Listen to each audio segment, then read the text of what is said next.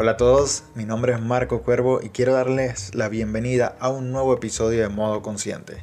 Quiero agradecerte por estar aquí una semana más para seguir aprendiendo y creciendo juntos. Si te gusta lo que hablamos, no dudes en compartirlo con tus amigos o familiares o cualquier persona que creas que pueda servirle esta información. Así nos ayudas a cumplir la misión de este podcast.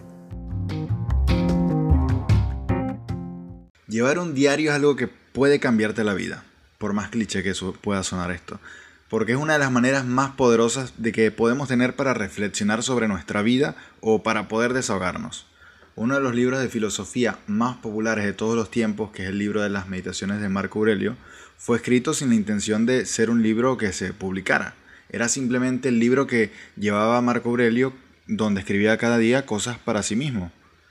Y la verdad que eso, escribir un diario te aporta mayor profundidad de pensamiento y de análisis también. Cuando escribes, tienes que pensar para poder escribir cada palabra.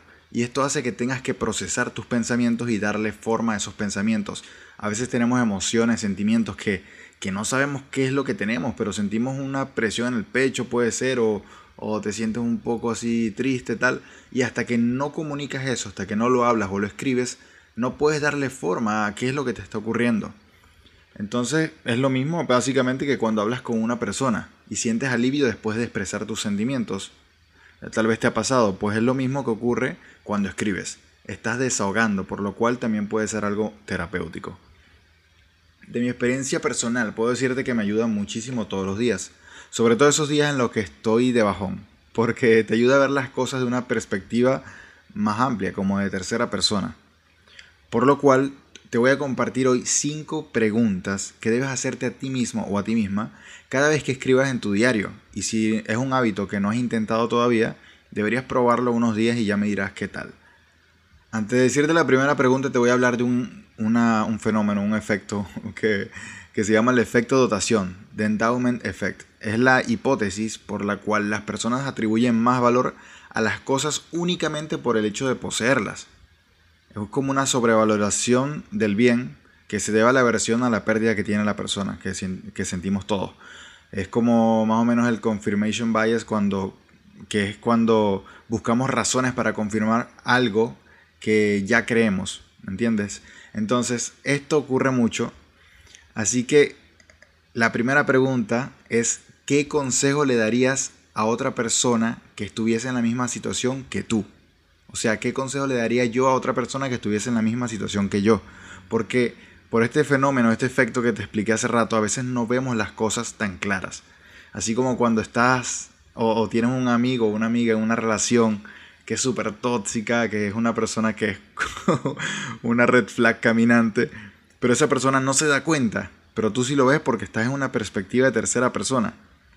Seguramente te ha pasado que, que ves esto. Entonces, cuando te haces esta pregunta, sale como esa sabiduría interna que tiene uno. Porque seguramente te ha pasado que alguien te pide un consejo o te expresa alguna situación que está pasando en su vida, de la cual necesita como un punto de vista externo. Y que cuando tú le hablas y luego terminas de hablar o dar el consejo, te quedas pensando como que, wow, ¿de dónde salió toda esta sabiduría?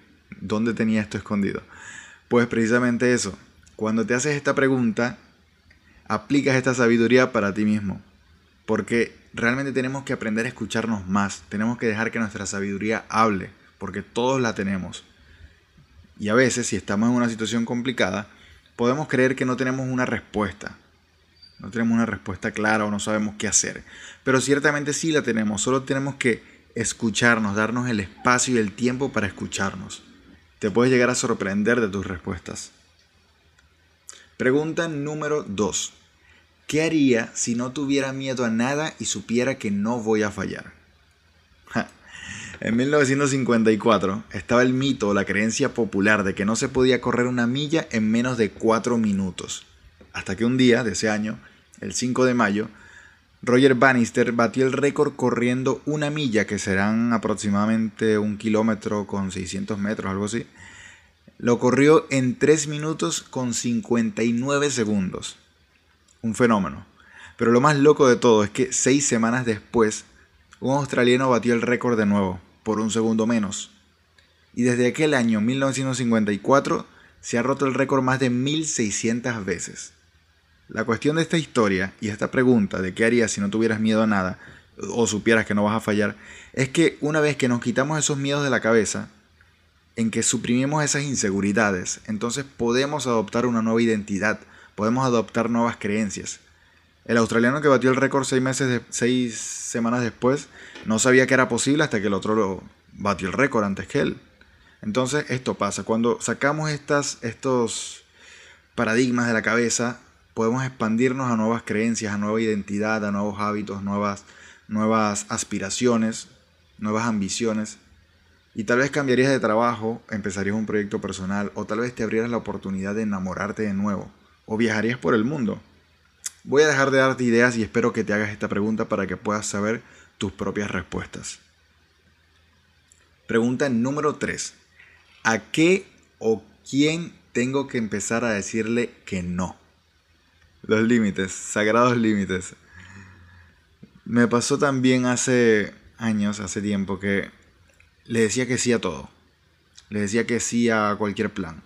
Le decía que sí a, a cualquier cosa que eventualmente cuando estuviese puesto en esa situación no me iba a sentir cómodo. Me iba a sentir mal o inseguro o estresado, ansioso. Podría también ser límites a hábitos que tienes, a creencias, no solo a personas. Solemos sacar de contexto los límites y pintarlos como algo malo, como algo grosero. Pensamos que las personas nos van a ver como alguien prepotente, en plan, no recuerdas de dónde vienes o con qué moral dices que no ahora o, o te crees muy importante. Pensamos que la gente dirá esto, pero no. Totalmente lo opuesto. La grandísima mayoría de las veces es todo lo opuesto. ¿Sabes qué me pasaba a mí? Que probablemente te pase. Me pasaba que cuando algún amigo o alguna novia que tuviera me invitaban a algún plan, tenía miedo de decir que no porque creía que no me volverían a invitar a planes o quedaría fuera del grupo. Ay, Dios mío, la búsqueda de aprobación. Fatal.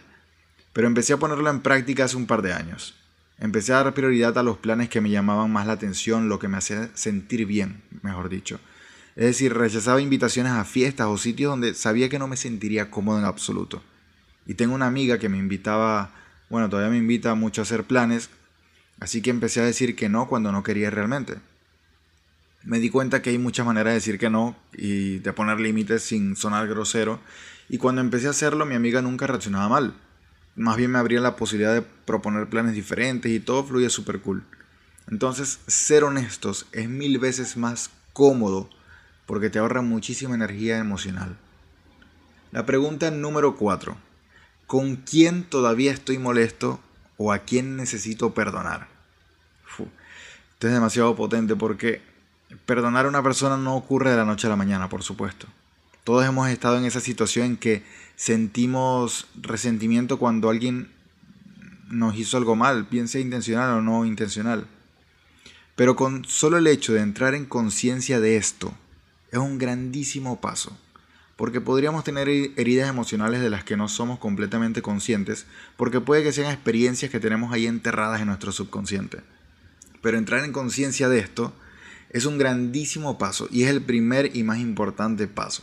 Por eso este podcast se llama Modo Consciente, porque entrar en conciencia de algo, ponerlo en el foco de nuestra conciencia, mejor dicho, es el primer paso. Entonces, ¿a quién tenemos que perdonar? Tal vez sea a nosotros mismos. Ojo con eso.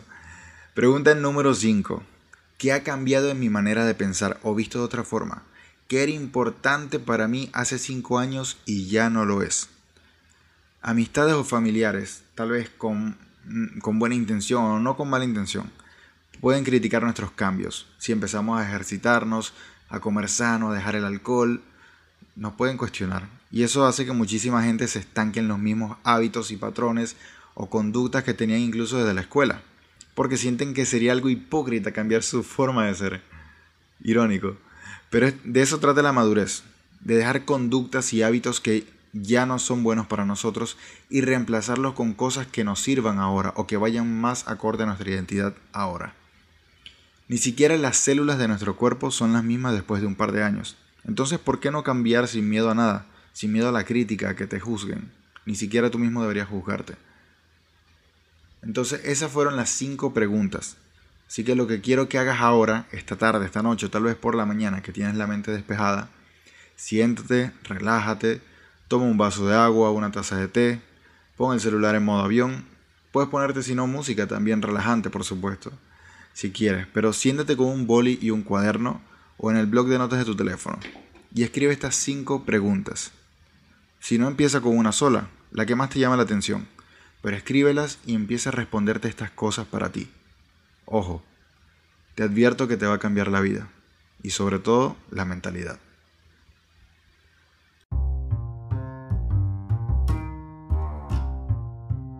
Y eso es todo por hoy. Estoy muy agradecido de que hayas llegado hasta aquí. Significa que te gustó el episodio. Y si es así, te invito a compartirlo con tus amigos o postearlo en tus redes sociales y etiquetarme. Espero que hayas aprendido algo nuevo y ojalá, más que nada, que puedas sacarle provecho al episodio de hoy y puedas aplicar algo de esto en tu vida. Déjame saber cualquier duda o comentario que tengas y estaré encantado de compartir ideas contigo. Nuevamente gracias y que tengas una semana en modo consciente.